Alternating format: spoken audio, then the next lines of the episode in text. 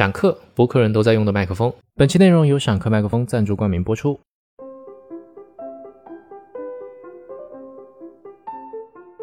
Straw, coal, and bean, Chapter Three. So the straw stretched himself from one bank to the other. The coal, who was a hot-headed fellow, stepped bashfully onto the newly constructed bridge. But when he got to the middle and heard the water rushing beneath him, he took fright, stopped, and did not dare to go any further.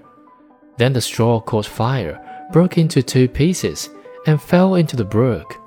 The coal slid after him, hissed as he fell into the water, and gave up the ghost. The being who had cautiously stayed behind on the bank had to laugh at the event. He could not stop, and he laughed so fiercely that he burst. Now he too would have died. But fortunately, a wandering tailor was there, resting near the brook. Having a compassionate heart, he got out a needle and thread and sewed the bean back together.